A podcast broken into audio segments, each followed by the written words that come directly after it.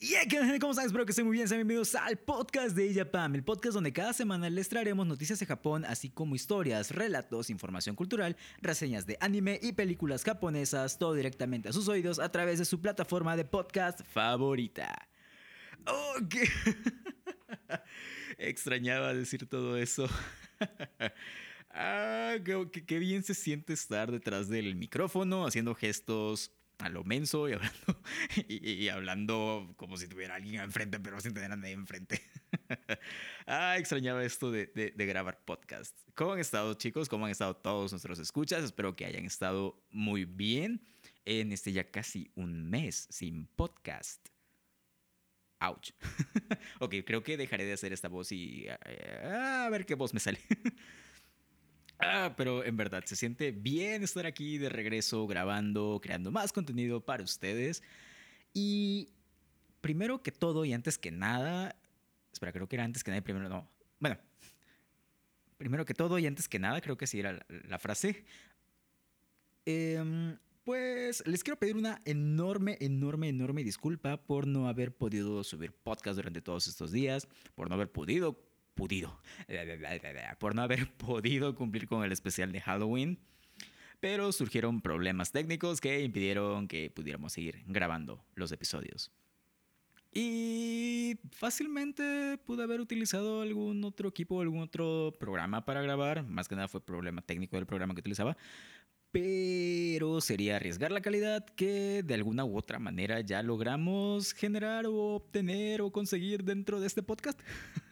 Entonces preferí esperar a que todo estuviera bien, que todo estuviera bajo control para volver a grabar, en lugar de intentar un programa nuevo, pero que no saliera tan, tan, tan, tan, tan bien, o que no sonara como, pues, eh, eh, como, como, han sonado los episodios, que yo creo, eh, a comparación del primer episodio, sí ha sido como una mejora en cuanto al trabajo de, de mezcla y edición y todo eso. Pero no se preocupen, porque en los próximos episodios, no sé por qué estoy hablando así, creo que se nota mi emoción por estar de, regreso aquí en el podcast, pero sí, no se preocupen, eh, los episodios especiales o los episodios restantes del, especial de Halloween vendrán eventualmente, aunque no sea Halloween, como un especial de Halloween mm, atrasado. No se preocupen que vamos a seguir hablando de todos esos temas que quedaron pendientes, que vamos a seguir hablando de... O, ah, tomaremos, tocaremos el tema del caníbal de Japón, tocaremos también el tema de Nevada Tan, tocaremos el tema, por el, tema del cual más estoy emocionado por toda la información que encontré. De hecho, en, Instagram una vez se los spoilé.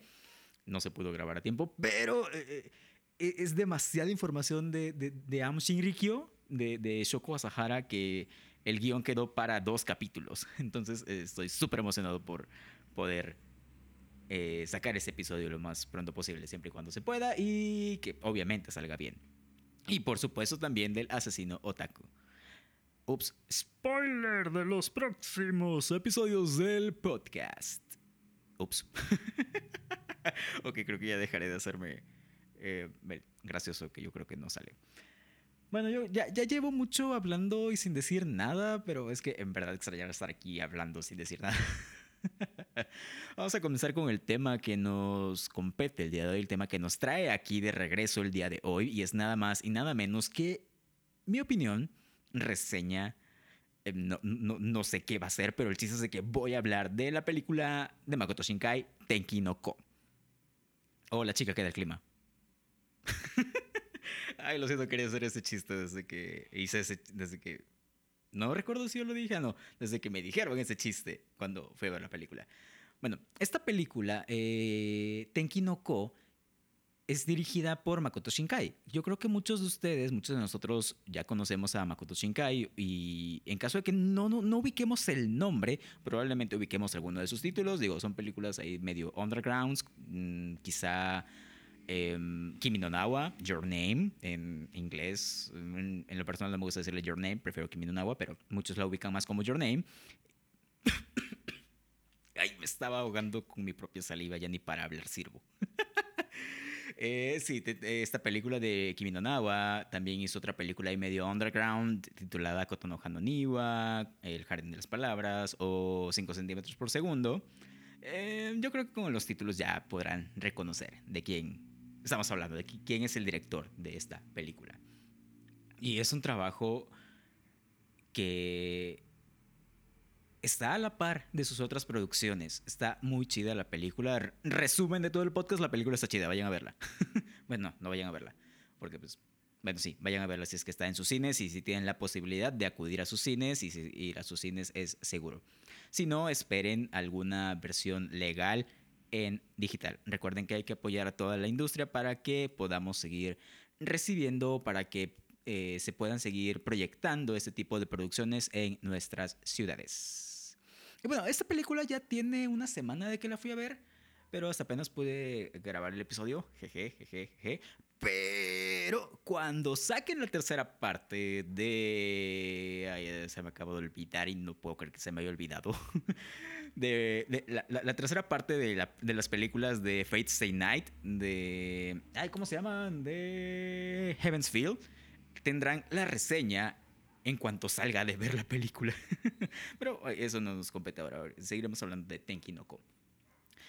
Bueno, esa película dirigida por Makoto Shinkai, em, ya sabemos, Makoto Shinkai dirigió Your Name, eh, Kotono Hananiwa, 50 metros por segundo, otras películas por ahí medio underground, casi desconocidas que nadie, que, que, yo estoy seguro que ustedes no conocen, ¿verdad? eh, Iba a soltar un spoiler. Intentaré que esto sea lo más sin spoilers posible, pero yo creo que se van a salir unos spoilers. Así que de una vez les advierto, quizá haya spoilers. Si no han visto esta película, pues mm, no les recomiendo que escuchen el podcast para evitarse spoilers.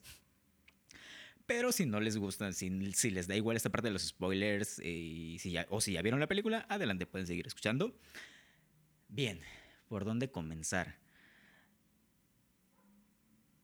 Ok, bueno. Primero, y un apartado muy importante dentro de todas las películas de Makoto Shinkai es la animación. Todas sus películas, al menos todas las películas que, todas las películas que yo he visto, tienen una animación, un dibujo muy, muy, muy, muy bonito, un dibujo muy padre, la verdad. Si te deja impresionado o al menos alguna imagen, algún frame se te queda grabado de por el tipo de animación, por la calidad del dibujo, por los colores que utiliza, algo se te debe quedar grabado. Y Tenki no es la excepción. Tiene una animación muy, muy, muy, muy, muy bonita. De hecho, hay una secuencia de fuegos donde hay unos fuegos artificiales que la verdad me encantó. Es una... Eh, no soy experto en animación, quiero dejarlo en claro. Eh, pero siento que era una mezcla, una combinación entre 3D y 2D se veía muy chida. Eh, en lo particular me gustó cómo manejaron toda esa secuencia, cómo manejaron como el efecto 2D, 3D, cómo se veían los fuegos artificiales en esa animación, en ese momento. La animación de la lluvia, desde Kotonoha no la animación de la lluvia en películas de Makoto Shinkai ya sabemos que es mm, algo muy, muy, muy, muy padre. Es un 10 de 10. En este caso no fue la, la excepción. Y de hecho, yo creo que antes de hablar de esto debería hablar un poco de la historia. ah, sí, debería hablar un poco de la historia. Bueno, te termino de hablar a este punto de la animación y te hablo de la historia. Eh, ay, eso es lo que estaba diciendo. Bueno, sí, eh, la lluvia juega un papel muy importante dentro de esta película. Los que ya la vieron sabrán de lo que estoy hablando. Los que no la han visto, pues la lluvia juega un papel muy importante en la película. De ahí el título Tenki no Ko. Tenki significa clima, Ko niño o niña, dependiendo del contexto. y pues sí, juega un papel muy importante y es algo que estaremos viendo mucho durante la película, si no es que toda la película, salvo ciertas excepciones. Y créanme, eh, la, animación de la lluvia, la animación de los personajes, de fuegos artificiales, la animación en general no va a decepcionar en esta película. Antes de hablar de la historia, bueno, vamos a hablar de la historia de una vez. Eh, bueno, más que hablar de la historia, mejor voy a hablar de los puntos. Y mientras hablo de los puntos, voy soltando partes de la historia. Así que, pues va a haber spoilers. Ups. bueno, otro punto. Un, punto de la película muy fuerte eh, es la, obviamente la música. Ya desde. No recuerdo cuál fue primero, si 5 centímetros por segundo Kotono Hanoniwa Pero ya desde esas dos películas teníamos una banda sonora y teníamos unas canciones muy potentes, muy llegadoras, muy, siempre acorde a la situación, siempre acorde a lo que se está viviendo dentro, a lo que se está viviendo dentro de la película. Obviamente, en este caso de Tenkinoko no es la excepción. Yo creo que un punto fuerte o un hito fuerte de la música en las películas de Makoto Shinkai obviamente fue Kimi no Nawa con la incorporación de Radwinds en como los creadores de, la música y todo eso. Y algo que sí debo decir que no me gustó de la música en Tenki no Ko es precisamente que siguieron como esta fórmula de aquí viene un agua de escena, canción, escena, canción, escena, escena, escena, canción, canción. No sé, siento que ya es muy repetitivo. o para mí se me hizo muy repetitivo. Es como que quisiera. Tampoco soy tan, tan, tan, tan fan de Makoto Shinkai. A, lo que me refiero es que no analizo sus películas tan a profundidad. No sé si también lo haga en 5 centímetros, en Kotonoha o en otras películas. Pero esta, este recurso de escena, canción, escena, canción, en, estas, en esta película en particular, Tenki no Ko, no me agradó porque en lo particular sentí que quería copiar y pegar exactamente la misma fórmula de Kimi no Nawa. Si hubiera siento, que se, siento que se me fue un gallo. si hubiera intentado algo un poco diferente o quizá, no sé, manejar la situación de, de, otra manera no me hubiera disgustado tanto, pero que lo hubiera hecho y que yo lo, en, particular, que yo lo sintiera exactamente como, como Kimi no Nawa fue lo que, me, lo que no me gustó. Aparte, una de las canciones de Radwins, creo que es la primera que sale en la película, no fue completamente de mi agrado. Eh, eh, eh, para los que ya la vieron, es la canción que tiene como una. Un, que se siente como country. Es que no es country, pero por alguna razón yo lo relaciono con el country. Me gusta el country, el dark country también, más el dark country que el country normal. Pero no sé, e, este ritmo, este género con esa canción en ese momento como que no me terminó de agradar del todo. Eh, pero el resto de las canciones, mis respetos. O sea, todas las canciones en general estaban súper bien. Solamente son ya cuestiones como un poco más personales. Eh, que siguieran la misma estructura y al menos esa canción tipo country, pues no fue muy, muy, muy, muy de mi agrado. Pero ya el resto de las canciones, hay una escena donde pues ya, ya están haciendo su trabajo y todo, toda la onda. Ahorita explico por qué. Eh, pero nada más como para marcar el punto la escena donde uno de, los, de personajitos se quita su disfraz de Teru Teru Bosu y empieza la, otra canción, empieza a sonar una canción. Esa canción me encantó. E, esa, en esa parte sí siento que estuvo bien utilizado ese recurso de escena, canción y el resto de la película.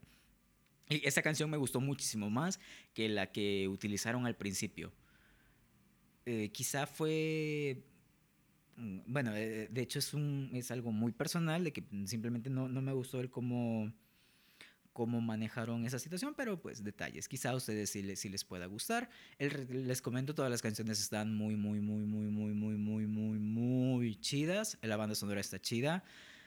Mm, siento que en lo particular me gusta más la música de Kimi no Nawa.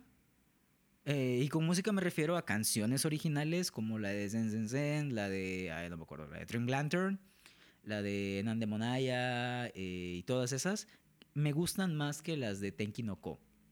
Y ya en música ambiental, en OST, creo que sí es el OST, siempre los confundo. Mm, no sé, siento que están empatados. Quizá por, no sé, nostalgia o porque Tenki no Ko solamente lo hizo una vez. Me agrada un poquito más la de Kimi no pero también en Tenki no Ko la, la, música está súper, súper, súper padre. La animación súper padre, la música súper padre, siempre se acompañan muy bien. Em, pero sí, ya, ya es cuestión de, ahí, de, de preferencias. Otro punto de la película que, me gustaría tratar es la historia, pero a grandes rasgos no voy a profundizar. De hecho, creo que hacer, hacer grabar este podcast de esta manera está un poquito mejor. Hablar de los puntos técnicos primero y ya después enfocarme en la historia para que así los que no la, no la hayan visto puedan saber esto y animarse a verla y no se coman los spoilers. Así que lo seguiremos haciendo de esta manera. Vamos a hablar de la historia de manera general. La película tiene uno de esos finales agridulces eh, que acostumbra Makoto Shinkai en sus películas. de esos finales que en lo particular me encantan.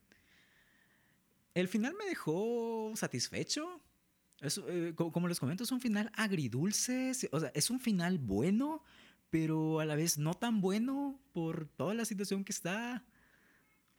O sea, ya, una vez que razonas y piensas toda la repercusión y todo lo que sucedió por ciertas secciones, es como que, dude, what? Pero, pues se, entiende, digamos, se, entiende por qué hicieron eso para, y por qué, bueno, entiendes por qué los personajes hicieron esas acciones que los llevaron a ese final, pero aún así es como que, dude, todo lo que pasó, what? Y sí te deja esa sensación como eh, agridulce cuando ves el final y piensas en todo lo que acontece alrededor durante ese momento y todas las repercusiones que tuvo, las decisiones que tomaron. Y algo que definitivamente me encantó de esta película es la cantidad de drama que tiene. Como fan del drama, me gustó eso, me gustó que tenía drama por montones. Lo que casi no me gustó es que ese drama muchas veces no se resolvió o lo resolvieron de una manera muy sutil, nada satisfactoria en lo personal, porque eran caminos o eran ramas que podían explorar un poquito más para meterle más significado, más profundidad a los personajes. Había personajes que mencionaron o mencionaban cosas que les había sucedido, que les habían llevado a esos puntos, a esos puntos de sus vidas eh, para el momento de la película que si los hubieran desarrollado un poco más, quizá el clímax de la película hubiera tenido una mayor carga emocional, hubiera sido más pesada por todo lo que sucedió, pero al no abordarlo y después llegar a ese clímax de la película con esos personajes interactuando y ya al no, como estoy diciendo, al no conocer todo el trasfondo de estos personajes, que sabes que tienen empatía por los otros, por cosas que hicieron que hacen que se sientan similares, pero tú al no saberlo, pues no, no, no, no puedes empatizar tanto con ellos. Si llegas a entenderlo, a comprenderlo, pero al no conocer todo el trasfondo, porque en cierta parte dicen que cierto personaje se parece a cierto personaje, porque a la edad de ese segundo personaje, el primer personaje hizo algo, hizo lo mismo que este, que este segundo personaje, y entiendes el sentimiento o el, el cariño, la forma en que se conectan estos dos, pero al no saber más, no saber cómo la repercusión, qué fue lo que lo llevó a realizar eso y sobre todo el no saber todo el trasfondo del protagonista, qué es lo que lo llevó a hacer todo lo que hizo al principio, o al menos no sé si me lo perdí, o no le puse atención, o, no, lo entendí, pero mm, sé que el protagonista hizo algo, se escapó de su casa, digo, esto no es spoilers, sale exactamente al principio de la película, pero el no saber por qué lo hace y todo eso es como que, ok, uh, no puedo terminar de empatizar porque me falta este, esta parte del rompecabezas. Eso fue lo que no me gustó de toda la, de, la cantidad de drama que tenía la película. O sea, me encantó que tuviera bastante drama. Como les comento, me encanta el drama y me, me encantó eso, pero no me gustó que no profundizaran más. También entiendo que si hubieran profundizado un poco más la película se hubiera hecho más larga de lo que ya es. La película dura dos horas. Eh, no se siente para nada pesada. Eh, bueno, quizá al principio se puede sentir un poquito pesada, pero ya después eh, fluye normal. Y bueno, ahorita que lo pienso, también a la mitad de la película se vuelve a sentir un poquito pesada, un poquito lenta. Pero de ahí en fuera el ritmo está... No, no tengo problemas con el ritmo de la película. Pero quizás si hubieran eliminado ciertas cosas, hubieron, eh, podían profundizar en, en, estos aspectos que estoy mencionando, en el trasfondo de los personajes, para que pudiéramos empatizar aún más con ellos, entender por qué hacen esto, entender por qué sienten cierta empatía por otros personajes y sobre todo para que al final todos esos, todo ese drama que se lanzó tuviera una resolución. Porque les comento, lanzan el drama, pero no lo resuelven. O al menos lo resuelven de una manera muy sencilla, muy discreta, que en lo personal no me deja satisfecho. O no me dejó satisfecho, porque sí quería ver eh, cómo cerraban todo eso de manera más visual, en lugar de que me dieran como pequeños spoilers. Ahora, ya que estaba hablando un poquito del ritmo de la película, así como les comento, al principio y en cierta parte de la mitad se siente un poquito lenta. De hecho, previo al clímax, el preclímax, sé que tiene un nombre, por ahorita no recuerdo cuál es. Ah, sí, alguien aquí que sabe de estructura narrativa y me quiere abarcar por no saberme los nombres de, todo eso, adelante. Tiene permiso. Debería acordarme, pero no me acuerdo. Pero e, esa partecita que va antes del clímax, que está entre el medio de la película y en el preclímax, si se le puede llamar de alguna manera. ¡Ah! Sé que tiene un nombre. Pueden recordármelo en las redes sociales. Una disculpa porque, porque se me haya olvidado. Pero bueno, esa partecita sí se llega a sentir un poco lenta en lo particular, o yo sí lo sentí, bueno, en lo particular yo sí lo sentí un poco lento. Pudieron acelerar un poquito las cosas, pero también entiendo la decisión de, del director por eh, seguir ese ritmo porque en general las películas de Makoto Shinkai yo sí siento que tienen este ritmo, pues digamos, lento en ciertas partes, pero como les comento, tienen su razón de ser. Algunas son para desarrollar los personajes, otras son para contemplar los paisajes y que nos podamos sentir un poquito, pues, más envueltos en el mundo que rodea a la historia que están creando. Aquí sé por qué lo hicieron, bueno, entiendo, más que sé, quiero creo que entiendo por qué lo hicieron. Pero mm, si no lo hubieran alargado tanto, tampoco hubiera habido problema, al menos de mi parte. Y de ahí tenemos, eh, ya siguiendo hablando de estos aspectos técnicos, tenemos a los personajes, los personajes están bien construidos, eh, bueno, obviamente esto es desde mi opinión, que no soy un experto en cine ni en construcción de personajes, obviamente, creo que ya lo notaron al no saberme todos los nombres de una estructura narrativa, al no, recordar cómo se llama el previo al clímax. Eh, ya se me lo que estaba diciendo. Ah, sí, los personajes están bien construidos, todos, salvo esta falta de profundidad en ciertas cosas, en ciertos aspectos. Si omitimos eso, los personajes están bien construidos, tienen su razón de ser, tienen su porqué, tienen un desarrollo, eh, salvo un personaje por ahí que al, cual casi no se le siente el desarrollo, pues todos tienen un desarrollo, eh, empiezan en un punto y terminan en otro, lo cual es muy, muy importante. Ah, y una de mis quejas del drama es que hay un personaje que pues está buscando trabajo y buscando trabajo, al final decide o se da cuenta que quiere ser otra cosa, pero pues al ya no mostrarlos como que, no, ¿qué, qué, sucedió? ¿Por qué? ¿Qué, qué? qué, hizo? ¿Sí lo logró? ¿No lo logró? ¿Sí encontró trabajo? ¿Siguió aquí? ¿Qué? Y es parte de mi queja de la de que fallaron en cerrar ciertos ciclos y en todo el drama que no cerraron. Pero sí, fuera de este personaje, siento que los demás están bien construidos, siento que todos tienen su razón de ser, empiezan en punto A y evolucionan para llegar al punto B tienen sus, eh, bueno, algunos tienen metas definidas, los que no las van construyendo a lo largo de la película. Obviamente es una película y muchas acciones, eh, se, se, entiende que son por obra del guion o se entiende este poder del guion en ciertas acciones. Y bueno, algo, algo que quiero comentar es que en ciertas partes, si quitábamos la animación, quitábamos a los personajes y poníamos actores de La Rosa de Guadalupe, fácilmente... y, perdón por lo que voy a decir, porque sé que va a haber personas que se van a enojar y salen y me quieren insultar por eso adelante, no, no lo culpo. Pero si quitábamos a los personajes la animación y lo poníamos con actores de La Rosa de Guadalupe, fácilmente podía ser un capítulo de La Rosa de Guadalupe. Y no me juzguen, a mí me gusta, no, no me culpen, me gusta La Rosa Guadalupe, soy fan de su comedia involuntaria. Y no pude e, evitar hacer esta relación entre ciertas escenas y, e imaginármelo como episodio de La Rosa de, de Guadalupe, por la cantidad de drama que tenía. Es lo que les comento del drama. Pero sí, o sea, eh, ciertas partes de la historia o del guion se entiende que sean por cosas del guion, porque un hechicero lo hizo, y obviamente se entiende por qué es una película, entonces si omitimos eh, estos detalles, la historia sí la, eh, la, vamos a poder disfrutar sin ningún problema.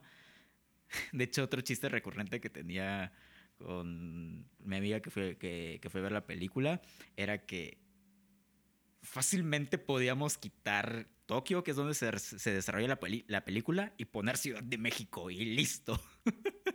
Por ciertas situaciones que ocurrían, como la incompetencia.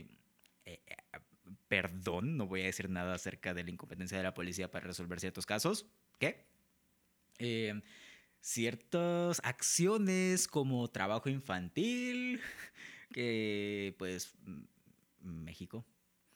Y otras cosas como uh, estaciones de metro inundadas, la, ciudad inundada eh, y, y, muchas otras cosas en las que...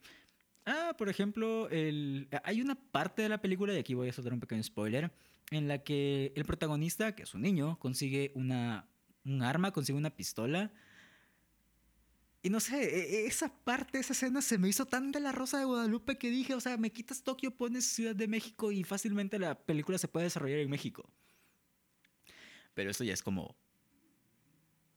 Mm, ¿Cómo decirlo? Como cosas que yo me inventaba de la película. Por eh, que no podía evitar relacionarlas con, con esos aspectos. Pero es que me acordé de que hay un. Hace tiempo vi un edit en, en Facebook de los personajes de Kimi no Nawa en la escena final, pero en lugar de las escaleras ponen como un tianguis, un mercado. Entonces me. Cuando terminé de ver Tenki no Ko, dije, necesito un edit de los personajes de Tenki no Ko, pero con una estación del metro de Ciudad de México inundada. No, no, recuerdo cuáles son las estaciones que se inundan, pero necesito un edit de eso para la película.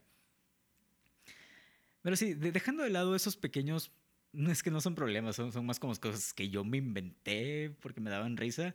Le gustó es, y si no hacen esta relación y si ya no pueden evitar hacer esa relación gracias a todo lo que acabo de decir, una disculpa. Pero si omiten todo eso, créanme, la película, la historia, los personajes se disfrutan. Puedes eh, la, película dura dos horas, pero la ves sin problema, no te causa absolutamente fatiga ni nada. Y como les comentaba al principio, como se acompaña de una animación muy, muy, muy, muy bonita, sobre todo en esa escena de los, de, escena de los fuegos artificiales. Y la banda sonora, la música también está muy chida, salvo esa que suena como country, que no me gustó. Pero si tenemos en cuenta todo esto, o sea, ustedes pueden disfrutar la película sin ningún problema. Y yo sé que va a haber algo que les va a gustar a los fans de Kimi no Nawa, que es que en la película de Tenki no Ko aparecen los dos personajes, el Taki y Mitsuha. Hacen sus pequeños cameos, vemos qué pasó con ellos, vemos qué fue de su vida, lo cual es como un pequeño alivio para los que no saben y, se quedaron con, la ilusión de, ay, ¿qué habrá pasado al final? Sí, siento que eso les puede satisfacer un poquito. Y es curioso cómo se vuelven... cómo están por un cameo, pero tienen cierto peso en ciertas acciones de los personajes. Que, o sea, sigue siendo un cameo, pero se, siente de alguna manera la influencia que tuvieron sobre algunas acciones. O, bueno, yo al menos así lo sentí. Quizás solo me estoy debrayando bien gacho. Pero, pues sí, eh, los fans de Kimi no van a disfrutar de este universo cinematográfico de Makoto Shinkai. Porque, bueno, en Kimi no Nawa me dijeron, yo no le he prestado atención realmente. en Kimi no Nawa al principio aparece la maestra, o, la maestra que aparece al principio es la misma de Kotonoha no Niwa, entonces sí podemos estar hablando de un universo cinematográfico de Makoto Shinkai. Bueno, este detalle, como les comentaba, los fans lo van a disfrutar. Son apariciones muy cortas, la verdad, pero igual se, se disfrutan. De hecho, la primera vez que salió el... Ay, perdón por el spoiler de que salen estos personajes. Acabo de creer en la cuenta. ah, lo siento. o sea, solté como una mega sorpresa la película para los que no la han visto y yo sí, sin, sin darme cuenta, lo siento. Pero yo, yo creo que a estas alturas ya casi todo el mundo la vio. Entonces no me siento tan mal. De hecho, ya se me olvidó qué es lo que estaba diciendo antes de esto.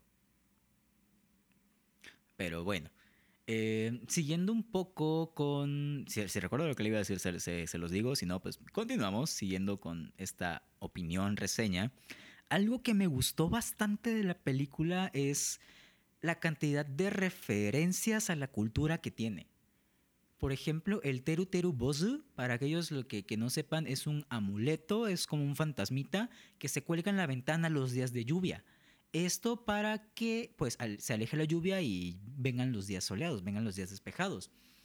Entonces, eh, la protagonista que tiene la habilidad de alejar la lluvia para hacer como estos ritos o este rezo en su trabajo, porque se, se, vuelve su trabajo alejar la lluvia, eh, le hacen una sombrilla con unos teru teru bosu colgando de, de, los piquitos de, de, la sombrilla.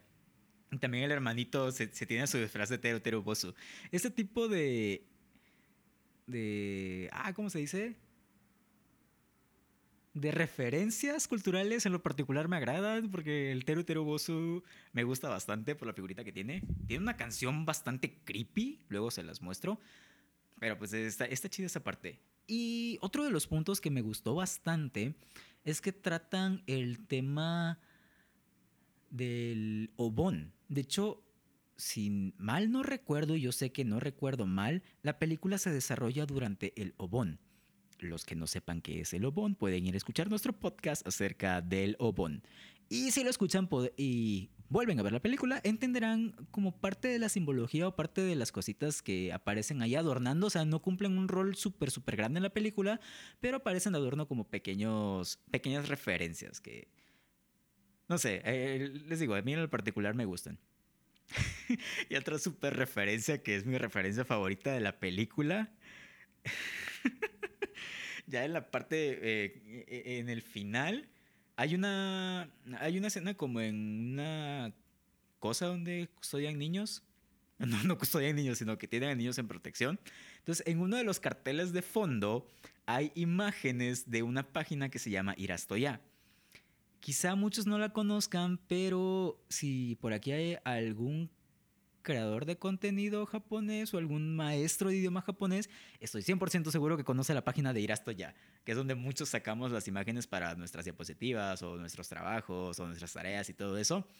Entonces, vi el cartel con las imágenes de extraídas de Irasto ya y me quedé, y le dije a, Estefanía, que era eh, mi, amiga con la que fui a verla, que también es maestra de, idioma japonés, le dije, oye, el cartel tiene imágenes de Irastoya. Y se quedó, oh, sí, es cierto, tiene imágenes de Irastoya. Y, y no, sé, me, dio mucha risa por, por lo ñoño que fui al, al reconocer esas imágenes. Esa es mi referencia favorita de la película. Y bueno, yo creo que ya he abarcado puntos muy importantes o los puntos principales, la animación, la música, poquito de la historia, los personajes, eh, referencias. Yo creo que ya no voy a ahondar tanto en la historia, aparte de que ya me han escuchado hablar mucho tiempo y no los quiero torturar tanto. Em, más que nada ya son como cosas ahí que me quedan espinitas. O sea, no, no, están, no son tanto quejas, pero porque no son quejas, pero sí son cositas más así como ya no tan referentes a los aspectos técnicos. Si quieren ya un video de opinión, así tal cual, donde yo spoilé toda la historia y vaya así como haciendo comentarios, pueden dejarlo en un comentario, pueden enviar el mensaje a mis redes sociales, pueden enviar el mensaje a la página de Japan y con gusto lo hago, créanme que con gusto lo hago. o si quieren que hable de alguna otra película, ya sea de Makoto Shinkai o alguna otra película japonesa, igual pueden dejarnos un mensaje en la página de Japan, pueden enviarme un mensaje a mí en mis redes, como ustedes gusten, o sea, nosotros estamos encantados de leerlos y sobre todo, si nos envían sus sugerencias, estaríamos agrade, ah, ya no puedo hablar. Estaríamos agradecidos, eso. Y yo creo que sí, ya es todo lo que tengo que decir por esta película. O sea, siguen siendo mis primeras impresiones de, de, cuando la vi. No he añadido nada más, no, le, no he dado una, una revisión, no la he visto otra vez. Por lo, general veo la, por lo general veo películas dos veces. La primera para disfrutar y la segunda ya para quejarme. Ups. Pero ahorita solamente he visto una vez, entonces completamente mi primera impresión, que ya tiene una semana que pero ustedes entienden. Y cuéntenme, ¿ustedes ya la vieron? ¿Qué les pareció? Siento que soné como, como infomercial. pero sí, cuéntenme qué les pareció la película. ¿Fue lo que esperaban? ¿Les decepcionó? ¿Les gustó? ¿Les gustó más que Kimi no Nawa?